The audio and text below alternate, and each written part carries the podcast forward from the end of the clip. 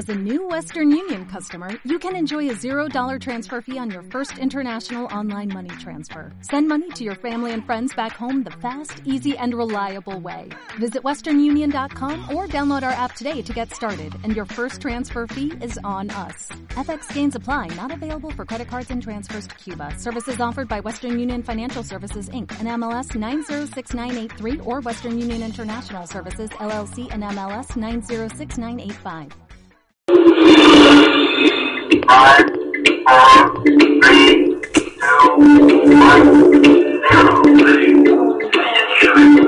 Este es el informativo católico, un resumen de las más importantes noticias que interesan a la Iglesia Católica en este momento. Presenta desde Bogotá, Colombia, Henry Gómez Casas.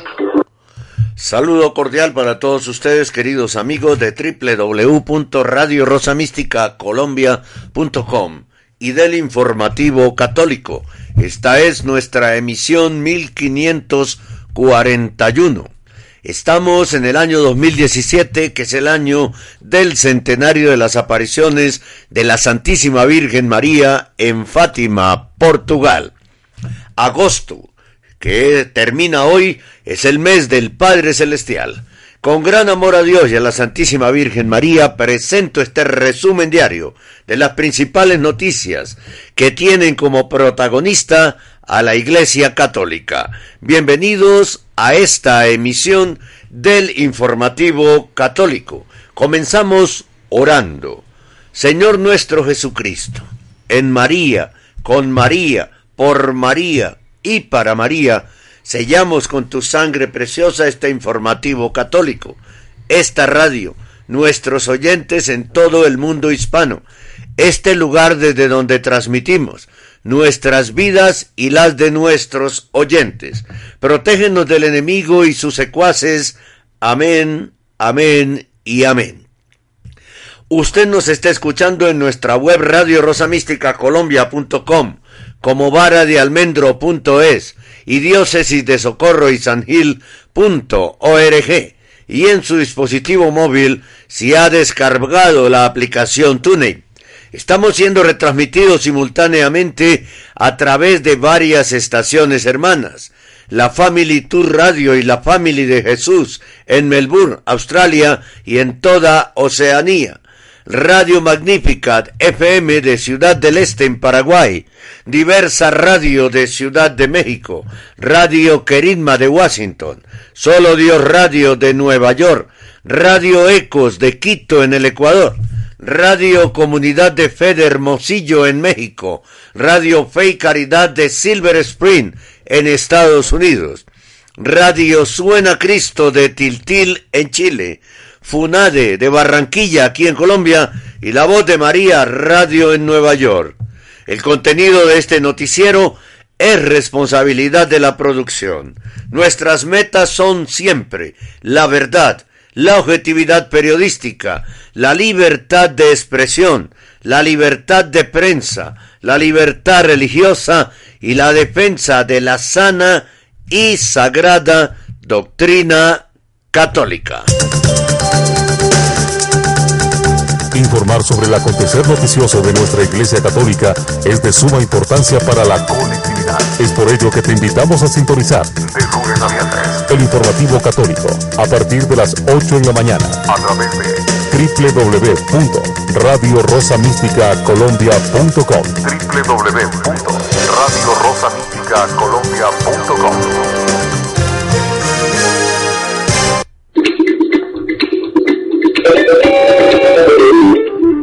Este es el informativo católico.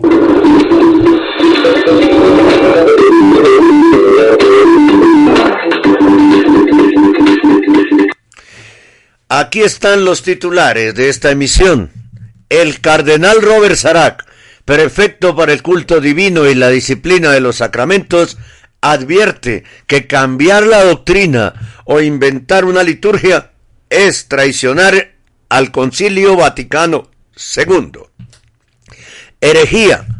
Basados en Amor y Leticia de Francisco, los obispos brasileños afirman que el sexo fuera del matrimonio puede a veces justificarse. ¿Qué tal eso? Y hay documento de los obispos. Nuestra Señora del Rosario de Chiquinquirá, la Virgen colombiana, que saldrá al encuentro de Francisco. ¿Cómo es posible? El mayor grupo ateo de Estados Unidos exige al senador Marco Rubio, exige al senador Marco Rubio que deje de tuitear versículos bíblicos. ¿Y la libertad religiosa qué? Preguntamos desde acá. Pastoral familiar.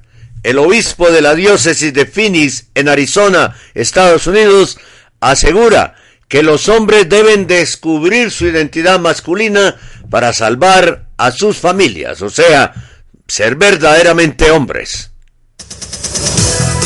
Cada día seguimos avanzando. Nuestro trabajo y constancia son el referente de la labor y el objetivo que van siempre encaminados a mantenerles bien informados sobre el acontecer de nuestra Iglesia Católica. Gracias por caminar junto a nosotros. Informativo Católico, de lunes a viernes, a partir de las 8 horas, a través de Radio Rosa Mística Colombia.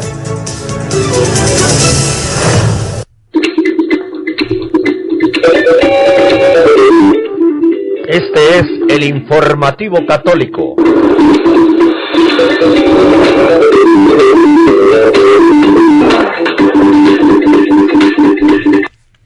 Comenzamos con el desarrollo de los titulares, que no son más que la radiografía diaria de la Iglesia.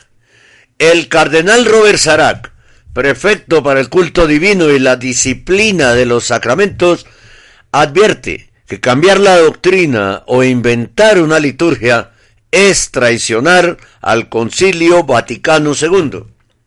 Según el portal Dominus Etz, en algunos círculos, desafortunadamente, se ha vuelto popular hablar de la liturgia del Vaticano II como algo construido de acuerdo con una nueva eclesiología separada e intencionalmente distinta de la que llaman vieja eclesiología y vida litúrgica de la Iglesia que precede al Concilio Vaticano II.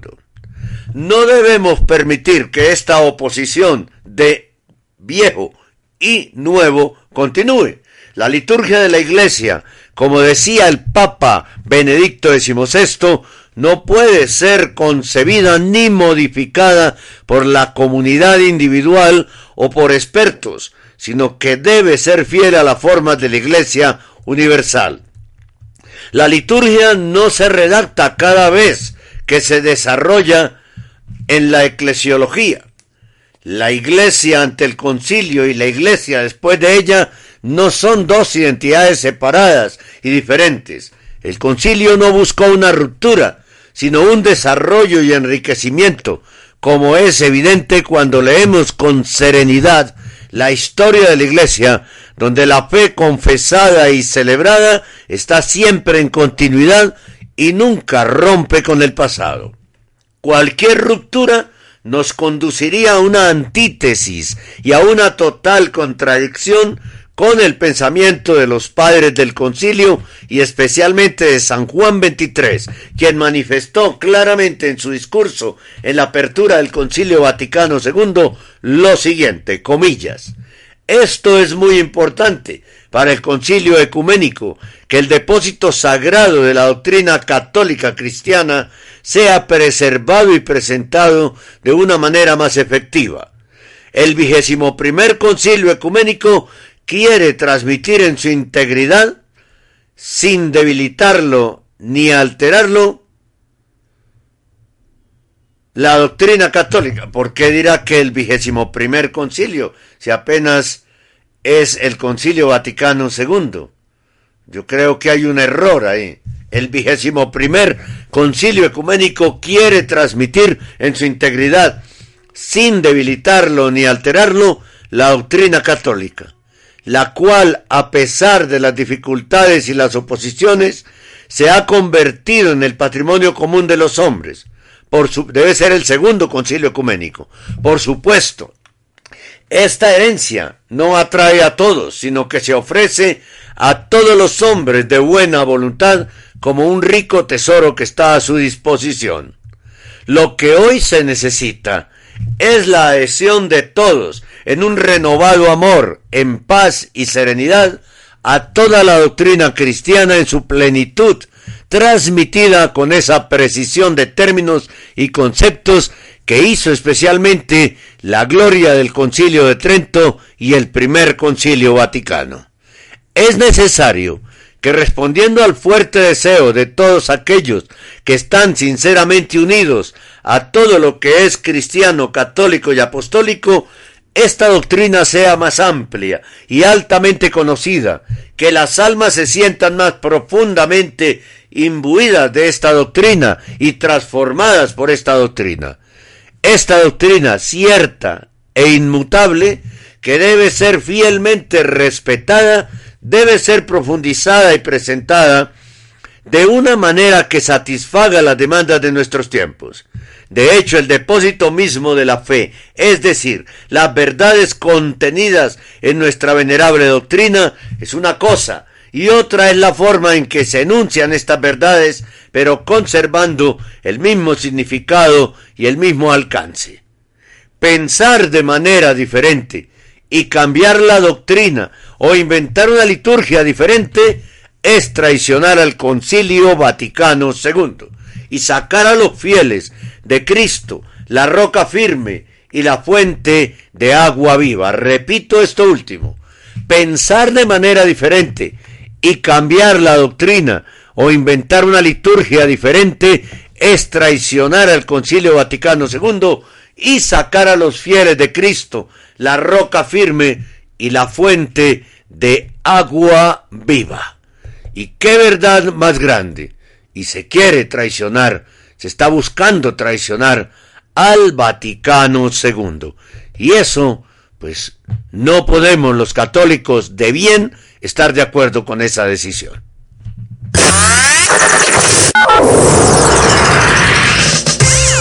Estamos en el a través de www.radiorosamísticacolombia.com www.radiorosamísticacolombia.com Radio Rosa Mística de Colombia. El amor de María, directo a tu corazón.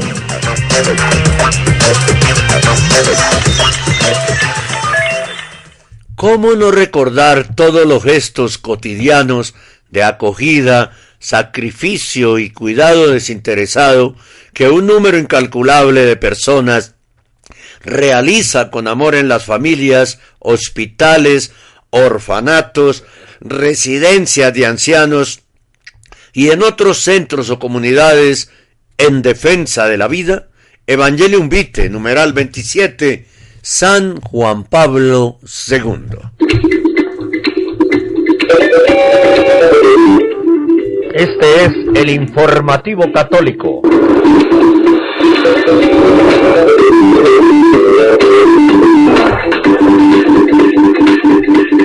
La siguiente es una herejía de esas monumentales que estamos escuchando mencionar por estos tiempos.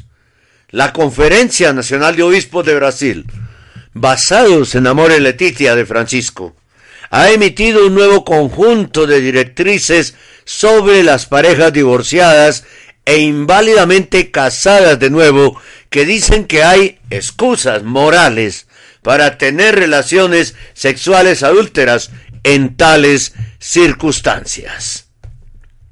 Los obispos brasileños citan párrafos de la ya infame y conocida exhortación apostólica del Papa Francisco Amore Leticia para justificar esa afirmación.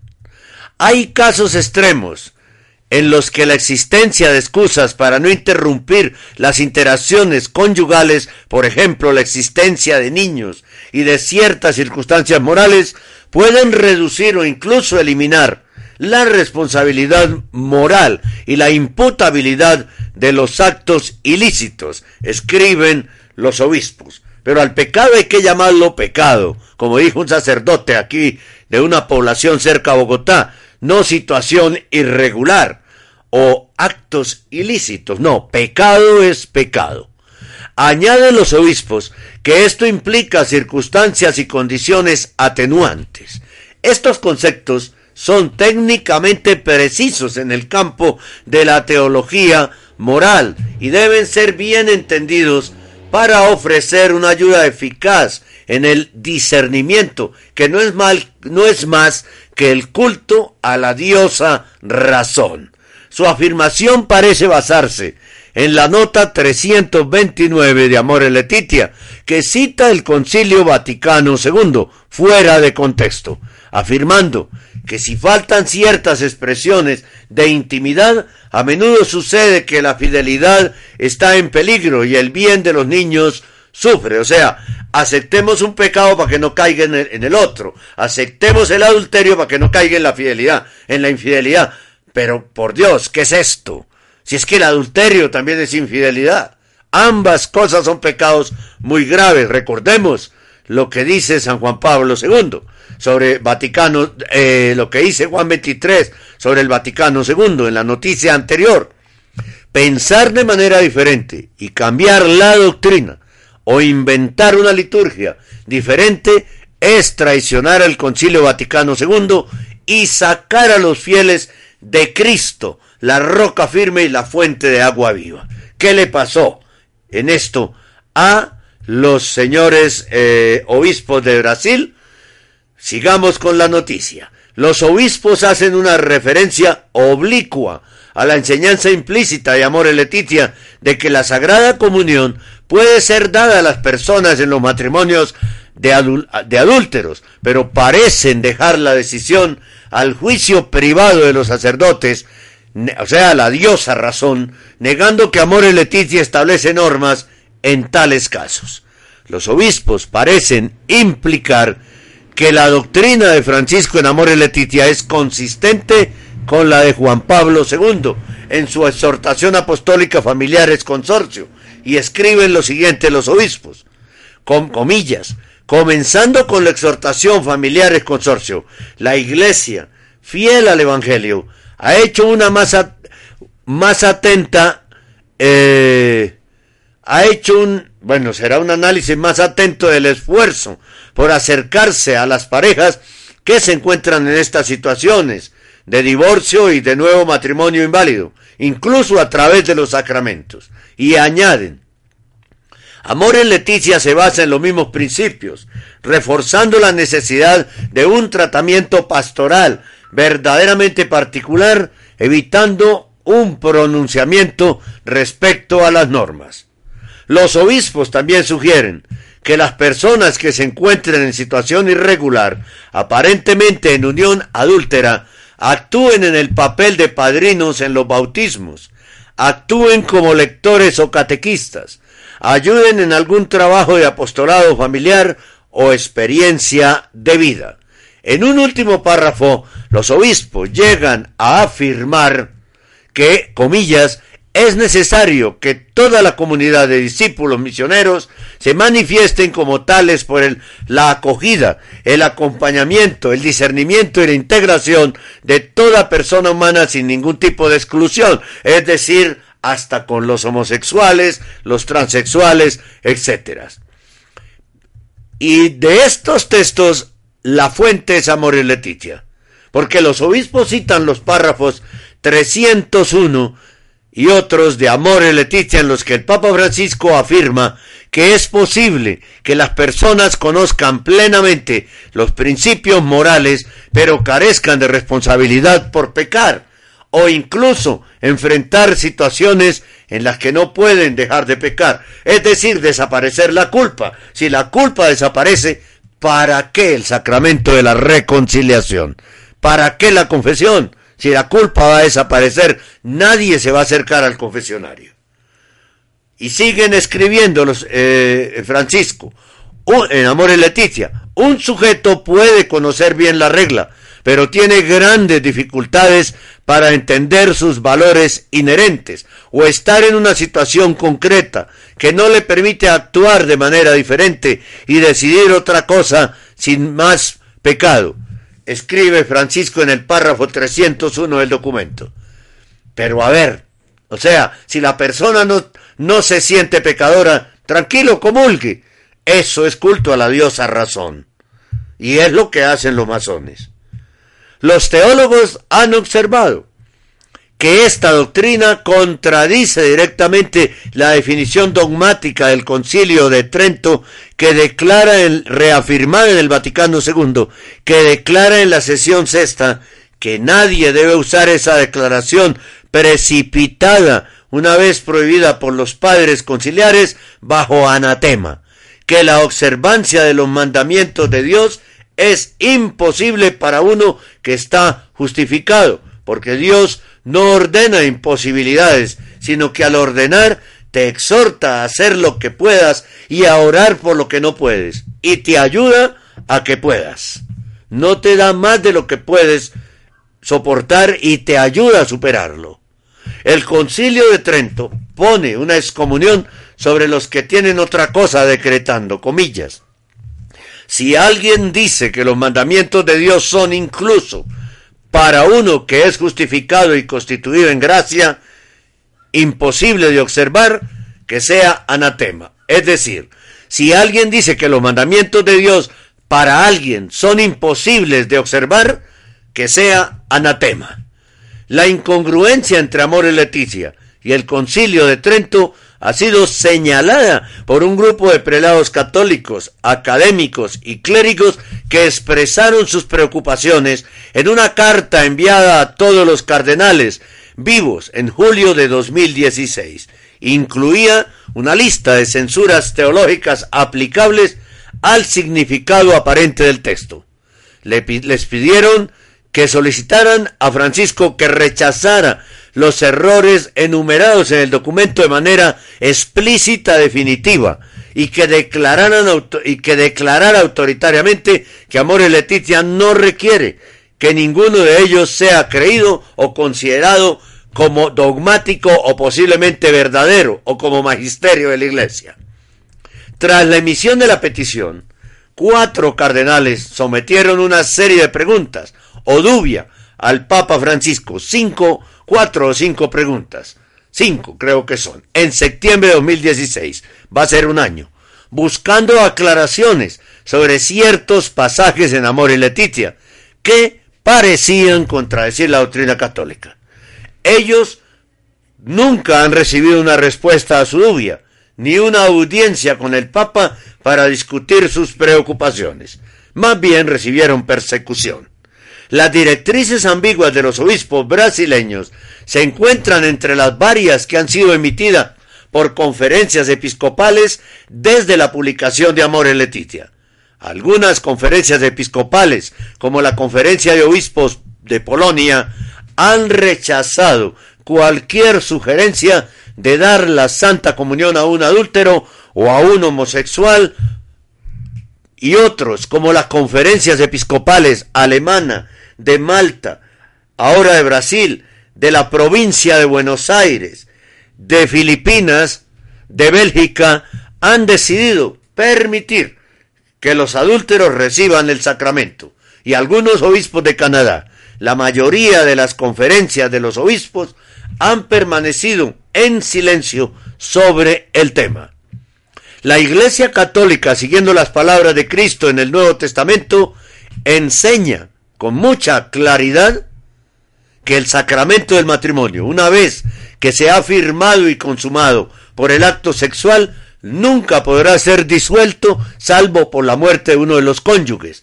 Aquellos que se divorcian del cónyuge con el que están casados sacramentalmente y entran en una unión, una unión conyugal con otra persona, aunque estén casados civilmente con la persona, son culpables del pecado de adulterio, también de acuerdo con las palabras de Cristo. Repito, al pecado hay que decirle por su nombre, dijo un sacerdote en una parroquia aquí de una población cerca de Bogotá. Al pecado hay que llamarle por su nombre, pecado, no situación irregular, porque eso no significa absolutamente nada a los ojos de Cristo, que es el que tiene la verdadera autoridad. No la tiene ningún ser humano. Radio Rosa Mística Colombia, el amor de María, directo a tu corazón. Muy bien, estamos en el informativo católico y vamos a la siguiente frase. No pierdas jamás la esperanza de ser feliz y de realizarte como persona. Asume cada vez más las riendas de tu existencia. Pero tú no puedes ser feliz y realizarte como persona, señores del retiro de Maús, sin tener a Dios en el corazón. Este es el informativo católico.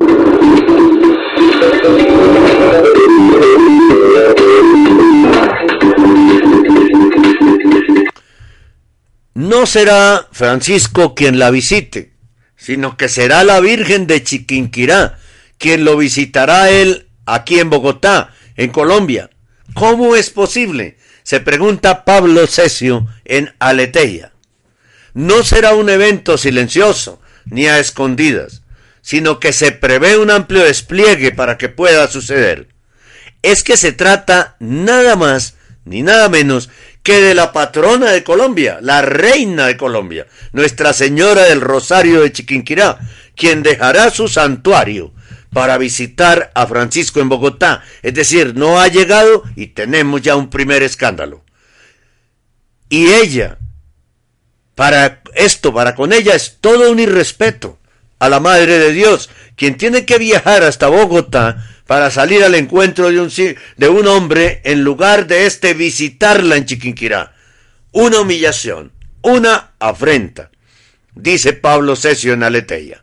Está previsto que el traslado se haga por aire en helicóptero desde el departamento de Boyacá, donde está la basílica que acoge el emblemático cuadro de más de 400 años de historia custodiado por la comunidad de los dominicos. Por razones de seguridad y cuidado del lienzo, se eligió un este medio de transporte, pero sucederá recién mañana, primero de septiembre, salida que se extenderá hasta el 10 del mismo mes, momento en que también se hará un homenaje especial. Una vez aquí en Bogotá, la imagen quedará expuesta en la Catedral Primada de Colombia. Oportunidad para un encuentro más que esperado también con el pueblo.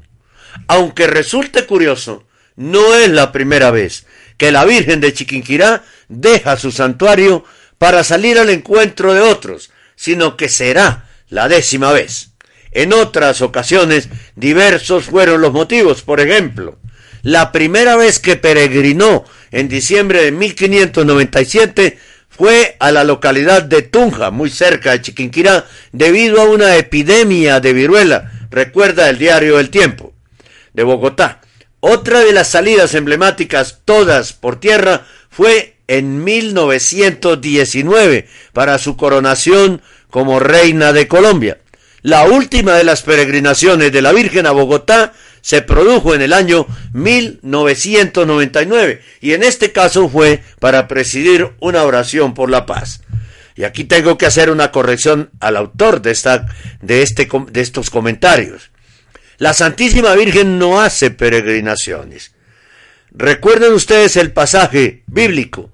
¿A qué fue la Santísima Virgen María, donde su prima Santa Isabel fue a visitarla, no en peregrinación, fue a visitarla. ¿Para qué? Para servirle a su prima Santa Isabel.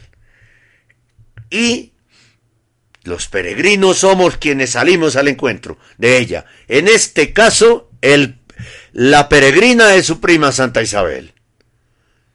Y la Santísima Virgen va de visita la visitación. Lo que hace la Virgen es visitaciones, no peregrinaciones. La Virgen de Chiquinquirá también es considerada la reina de Colombia, palabra más que apropiada para este momento de la historia de Colombia.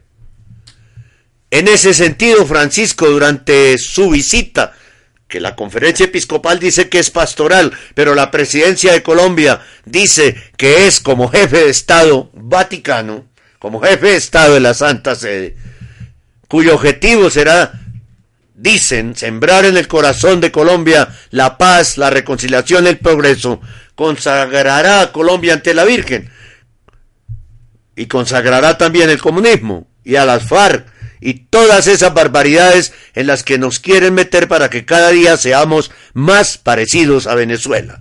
De eso no se puede, no nos podemos decir mentiras. Sí. El itinerario de viaje del Papa en Colombia entre el 6 y el 10 de septiembre no incluye Boyacá, pero debido a su profunda devoción mariana, era imposible percibir su visita al país sin un emotivo encuentro con la Santísima Virgen María, siendo ella en este caso la que salga a su encuentro. Esto es increíble, es irrespetuoso. Sin duda, para aquellos que lo puedan presenciar, será un acontecimiento inolvidable entre dos auténticos, bueno, entre Francisco y la auténtica peregrina de la paz, que es la Santísima Virgen María. Nuestra Señora del Rosario de Chiquinquirá, patrona de Colombia, manipulada en aras de quien ganó un inmerecido premio Nobel de Paz. Es la manipulación de la principal advocación de la Virgen, la reina de la paz, la reina, no, la reina de la paz es la de Meyugori, la reina de Colombia. Ella no es la reina de la paz, sino en la advocación de Meyugori, aunque sí la es, pero de la paz de Dios, no de la paz de un falso Nobel, que ha engañado a todo un país y que tiene una desfavorabilidad ante la opinión pública colombiana de más del, del 80% como se dio a conocer anoche en la televisión, en una nueva encuesta que se publicó. Así que entonces, aquí todo se está manipulando en Colombia. Qué pesar, qué vergüenza con la Santísima Virgen. Usted está escuchando Radio Rosa Mística Colombia.com, una radio 100% católica. Más noticias católicas, más programas más reflexiones, más música, más variedad de voces, más evangelización, más oración, más iglesia, más sagrada doctrina, más global. Radio Rosa Mística Colombia.com desde Bogotá, Colombia. Más global. Si usted quiere comunicarse con nosotros, puede hacerlo ya, en este momento, a través del grupo de Facebook Amigos de Radio Rosa Mística Colombia o de cualquiera de las siguientes formas.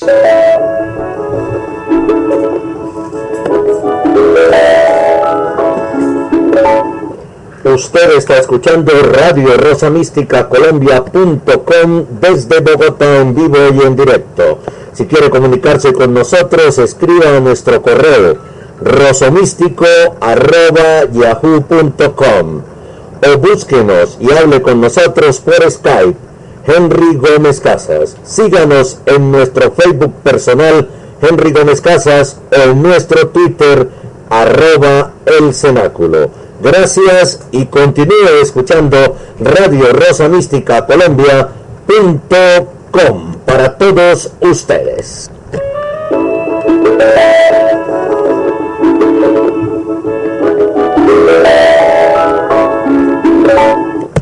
Queridos oyentes, necesitamos de su colaboración económicamente hablando para el funcionamiento de esta Radio Rosa Mística Colombia. Así que por favor, colabórenos de la siguiente forma. Querido oyente, apoye usted nuestra labor en defensa de la Iglesia Católica y la sana doctrina católica, haciendo un depósito para Radio Rosa Mística Colombia en la cuenta de ahorros Bancolombia 052 24 15 34 83. Con su ayuda seguiremos defendiendo la vida desde el momento de la concepción hasta la muerte natural.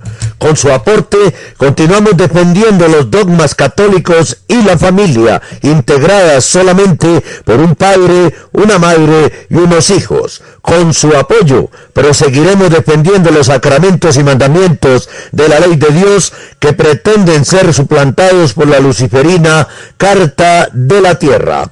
Querido oyente, haga su depósito ya en la cuenta de ahorros Bancolombia número 052 24 15 34 83 con una transferencia electrónica desde cualquier ciudad del mundo. Dios y la Virgencita se lo agradecerán. Radio Rosa Mística Colombia también se lo agradece.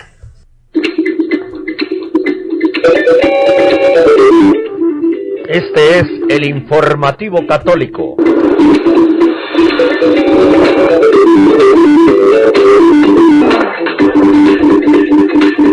Recuerden que estamos orando por Colombia, el novenario por Colombia. Hoy es el cuarto día, espérenlo a las 3 de la tarde o despuesito de las 3 de la tarde y a las 10 de la noche. Novenario por Colombia, hoy cuarto día. Bien, seguimos con las noticias. La mayor organización atea de Estados Unidos está exigiendo al senador republicano por Florida, Marco Rubio, que deje de tuitear versículos bíblicos en su cuenta de Twitter, señalándole que hacerlo constituye una violación de la Constitución de los Estados Unidos. La Fundación Freedom for Religion, FFRF, con sede en Wisconsin, que aboga por una estricta adhesión a la separación entre iglesia y Estado y que cuenta con más de 1.400 miembros en Florida, muy pocos para la población de los Estados Unidos, envió el martes al que también fue candidato presidencial en 2016 de 46 años un requerimiento quejándose del aumento de tuits de Marco Rubio alusivos a la Biblia desde mayo. Entendemos que usted ha estado tuiteando versículos bíblicos desde arroba Marco Rubio a casi 3 millones de seguidores. Parece que comenzó a tuitear la Biblia a mediados de mayo y lo ha estado haciendo regularmente desde entonces. No se trata de uno o dos versos sueltos de la Biblia, son más de 60 versículos bíblicos en tres meses, se afirma en la carta, escrita por el abogado de FFRF Andrew Seidel, tal y como recoge de Christian Post. ¿Y es que entonces es pecado y es delito publicar citas bíblicas? Por Dios, son versículos suficientes como para tuitear toda la epístola de Judas, uno de los versos más recientes, tuiteados durante el pasado eclipse solar, parece sugerir que el eclipse es obra de Dios, citando el Éxodo 10, 21 al 21.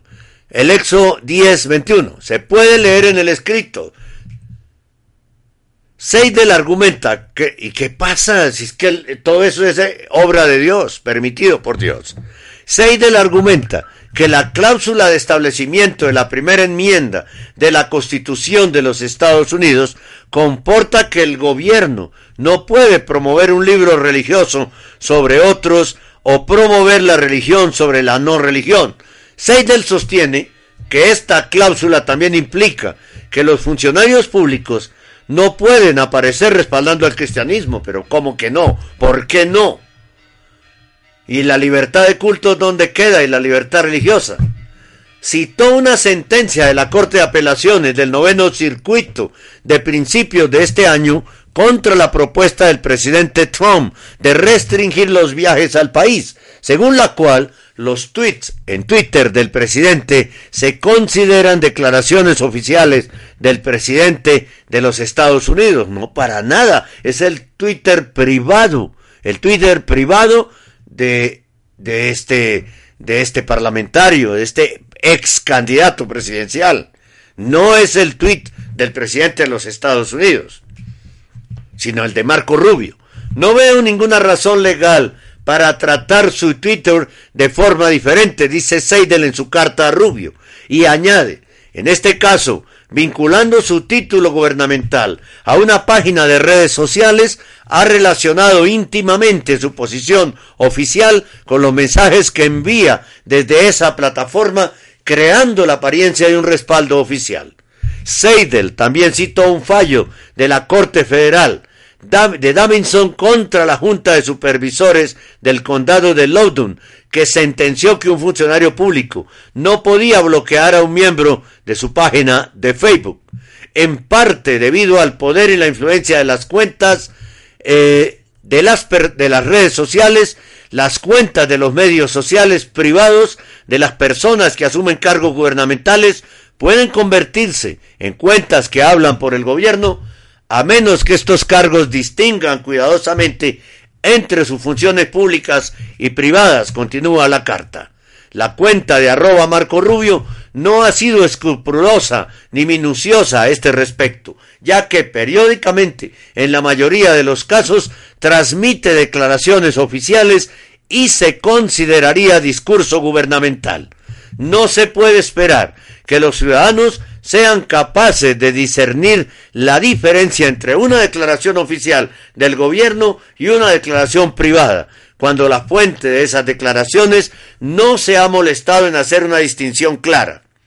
Aunque Rubio tiene una cuenta oficial de prensa en Twitter, la de arroba Rubio Press, Seidel sostiene que la existencia de esta cuenta de prensa no altera la naturaleza oficial de su cuenta arroba Marco Rubio.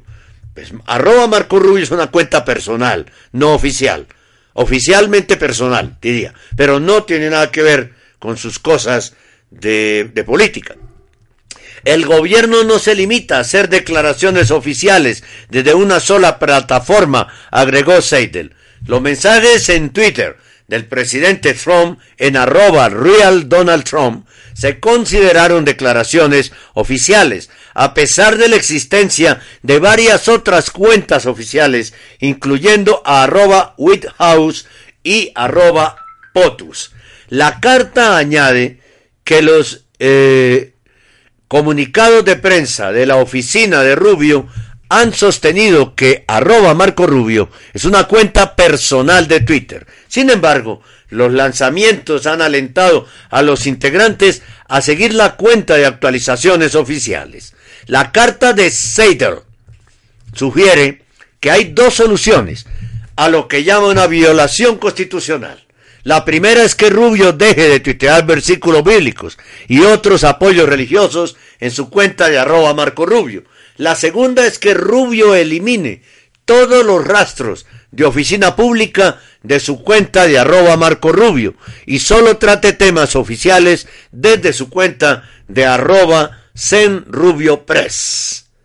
Los litigios para reivindicar los derechos de los miembros de redes sociales en cuanto a las cuentas de funcionarios gubernamentales y del gobierno han tenido éxito, escribió Seitel. La ACLU ha demandado a tres ciudades en Indiana, al gobernador de Maine Paul LePage, al gobernador de Kentucky Matt Webbing y al gobernador de Maryland Larry Hogan a través de las cuentas de redes sociales. San Mateo en California fue demandado y sentenciado.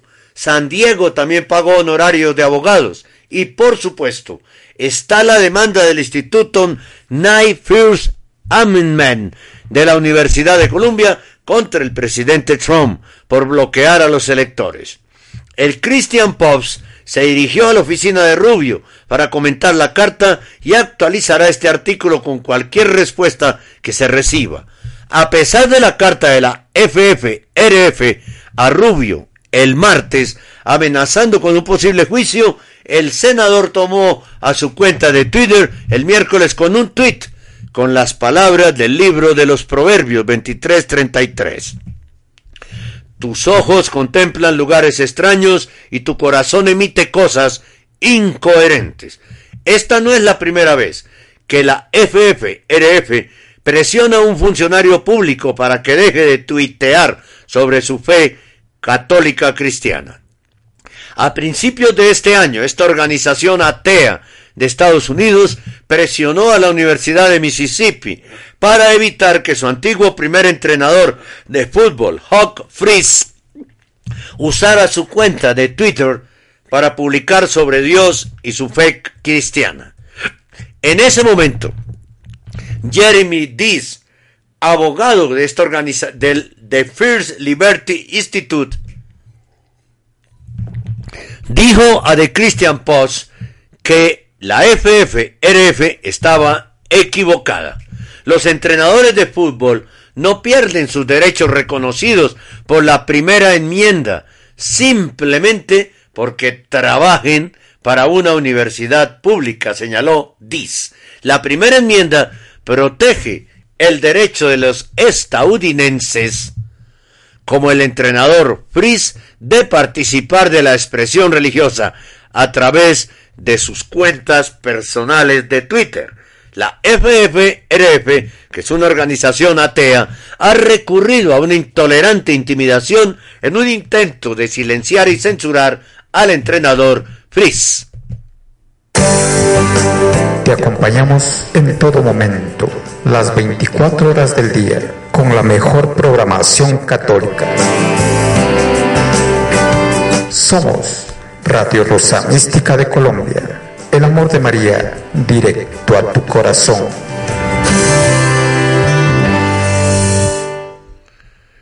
Bien, eh, tenemos una frase de fe en este momento para todos ustedes. Creo en el sol aun cuando no brille. Creo en el amor aun cuando no se manifieste. Creo en Dios aun cuando no hable o aun cuando no lo escuche, porque hablar sí habla a través de su palabra.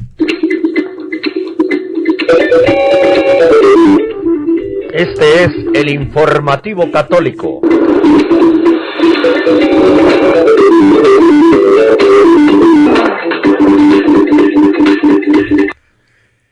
Una nota de pastoral familiar, terminando el informativo católico.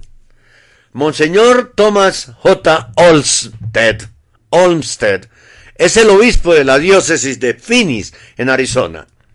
Ante todo, es un hombre realista que ha decidido afrontar los problemas desde la raíz. Y uno de los más graves, según él, es la desaparición del hombre en el seno de la familia. Bien, porque los hijos nacen fuera del matrimonio, porque los hijos nacen fuera del matrimonio,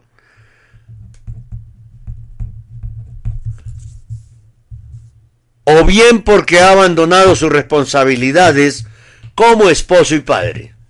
Para el obispo de Arizona, nunca antes se ha visto una crisis como la actual a la hora de vivir el hombre su masculinidad, es decir, su compromiso matrimonial y su paternidad, su liderazgo en la familia, su obligación de escuchar el corazón de su mujer y de sus hijos, así como su capacidad de sacrificio personal para sacar adelante su familia. Esta situación es la que le ha motivado a escribir una exhortación pastoral titulada En la brecha, Into the Breach, a través de la cual analiza la crisis de masculinidad que existe hoy en la sociedad y señala una serie de criterios que ayuden a todos, pero principalmente a los hombres, a descubrir de nuevo su identidad como varones. Olmsted comienza su escrito pidiendo a los hombres católicos que no duden al entrar en la batalla que se pelea alrededor de ustedes, la batalla que está hiriendo a nuestros niños y familias, la batalla que está distorsionando la dignidad tanto de hombres como de mujeres. Esta batalla habitualmente está oculta, pero es muy real. Esta batalla es primordialmente espiritual y está matando progresivamente lo que queda del carácter cristiano de nuestra sociedad y cultura e incluso en nuestros propios hogares. Es un panorama desastroso. Se trata de una batalla que ha provocado que desde el año 2000 14 millones de católicos dejen la iglesia. Hayan caído un 41% los matrimonios sacramentales o un 28% el bautismo de niños, por señalar algunos de los datos que ofrece el obispo. Ahora bien, ¿en dónde está la raíz del problema? Olmsted responde que una de las razones claves por las que la Iglesia está vacilando bajo los ataques de Satanás es que muchos hombres católicos no han estado dispuestos a mantenerse firmes sobre la brecha, dejando ese espacio abierto y vulnerable al ataque. Un tercio ha dejado la fe y muchos de los que todavía son católicos practican la fe con timidez y con un compromiso mínimo de transmitirle la fe a sus hijos. El problema no es solo, el problema no es solo para ahora, a juicio del prelado. Las crecientes pérdidas de hombres católicos jóvenes tendrán un impacto devastador en la iglesia en Estados Unidos en las siguientes décadas y en el mundo. A medida que los hombres ancianos mueran y los hombres jóvenes no permanezcan ni se casen en la iglesia, acelerando así las pérdidas que ya han ocurrido.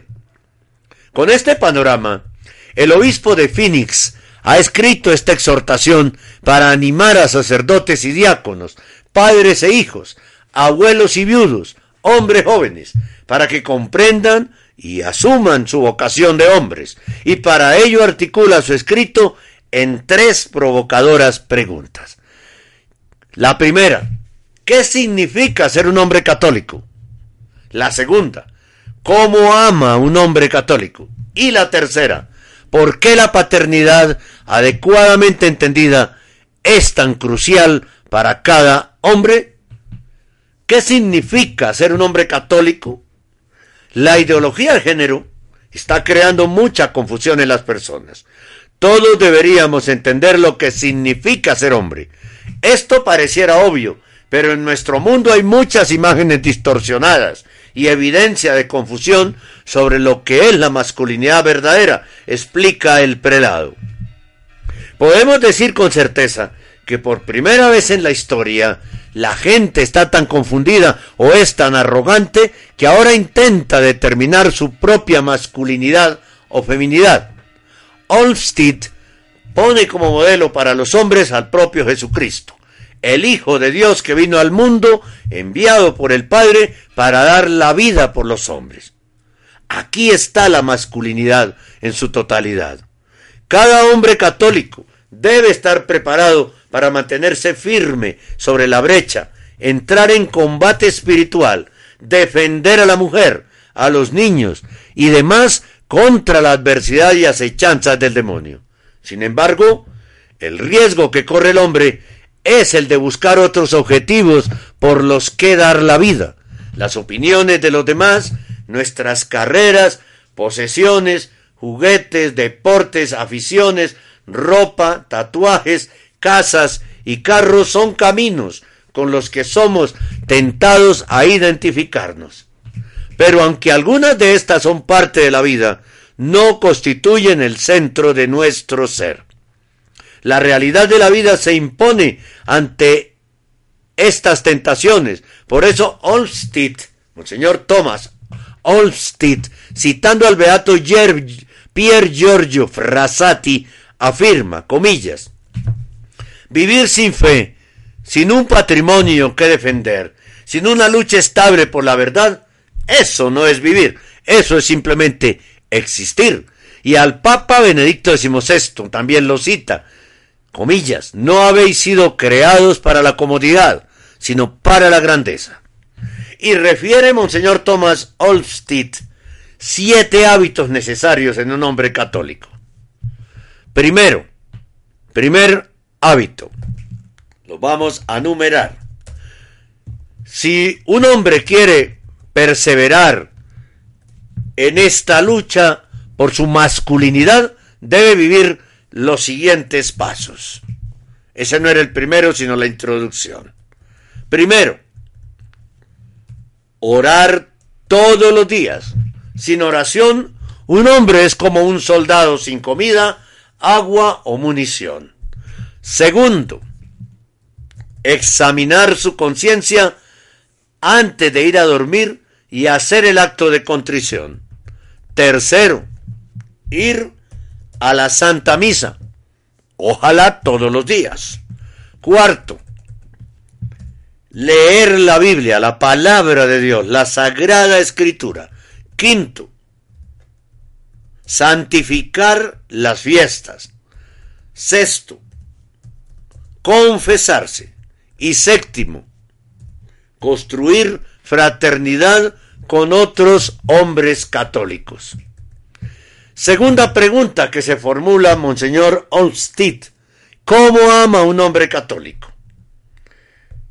¿Usted qué está pensando? ¿Cómo ama usted, querido hombre oyente? ¿Cómo ama usted?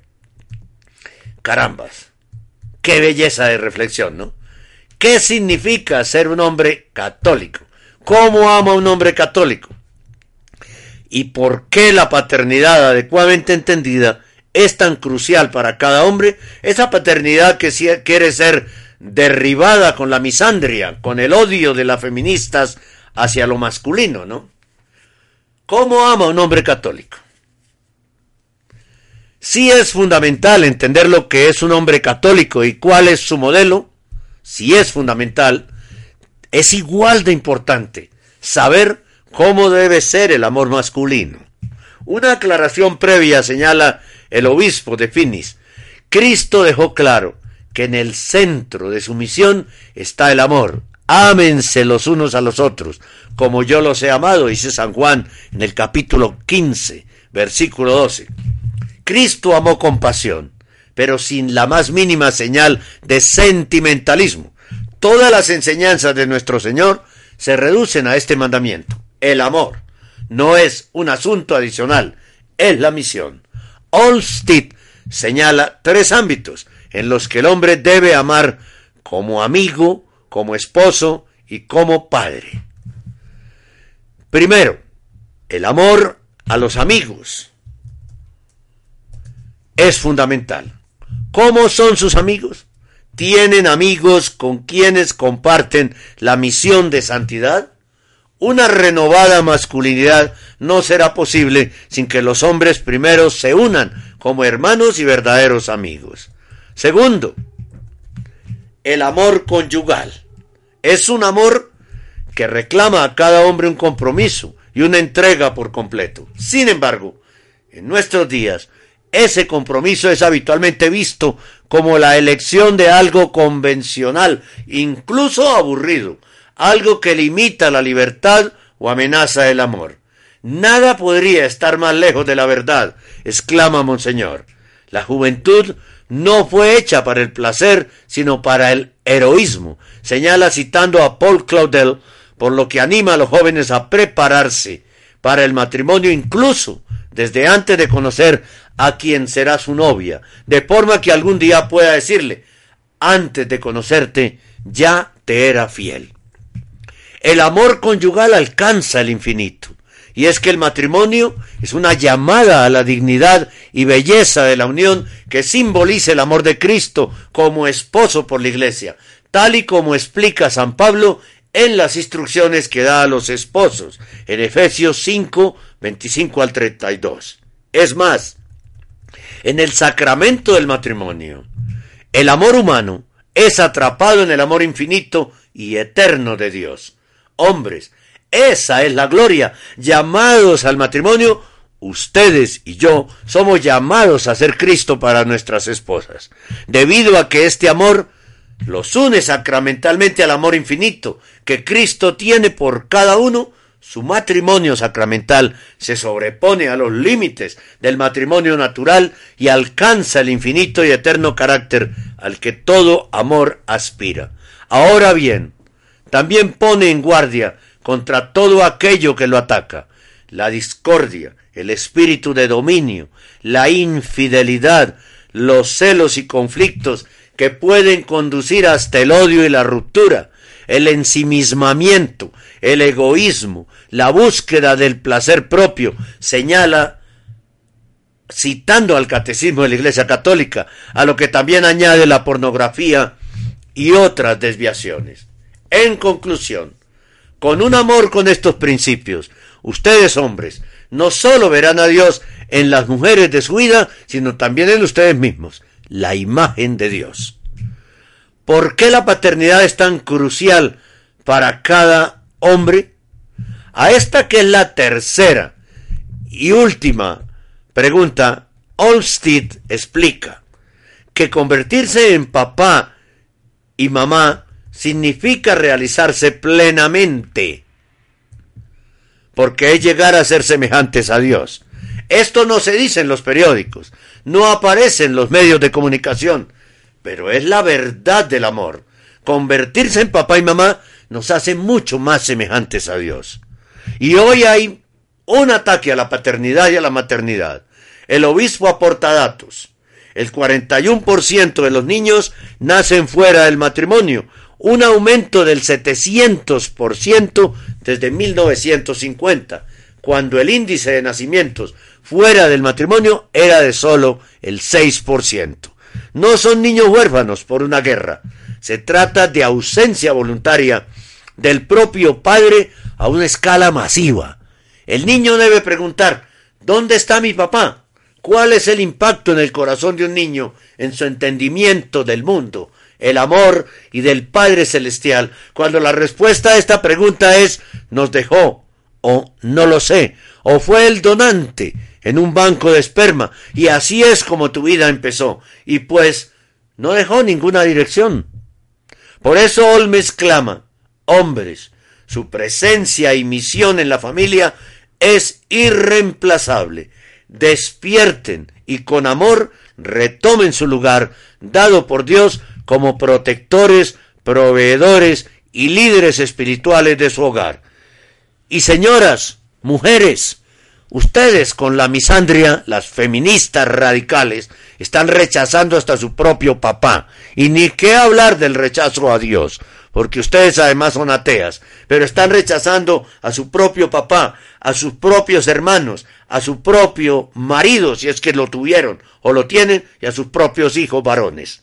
Cuidado con ese error luciferino, satánico de la misandria. A eso es que lleva el feminismo radical.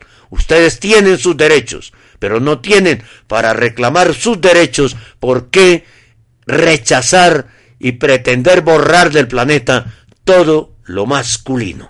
Eso es un pecado tremendamente grave. Radio Rosa Mística Colombia ofrece también el escapulario del Padre Celestial dado al vidente Chris Curtis en Washington.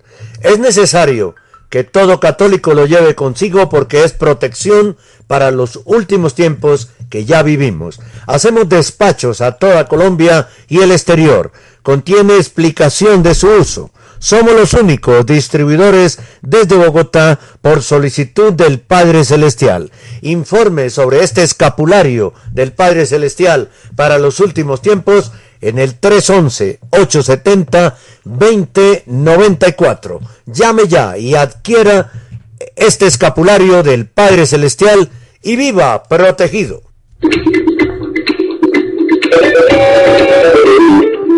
Este es el informativo católico. Pues muchas gracias a ustedes por acompañarnos en esta nueva emisión del informativo católico, eh, la radiografía diaria de lo que pasa en la iglesia y en, y en la familia.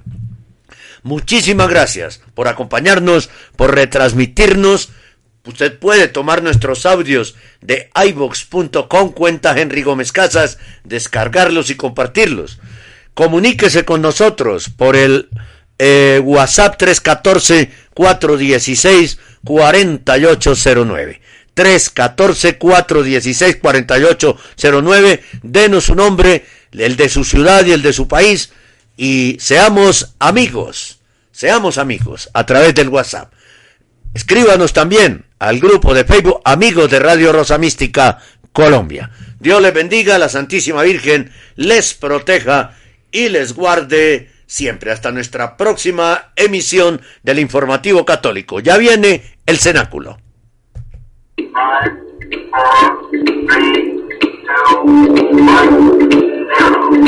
Hemos presentado el Informativo Católico, un resumen de las más importantes noticias que interesan a la Iglesia Católica en este momento. Presenta desde Bogotá, Colombia, Henry Gómez Casas.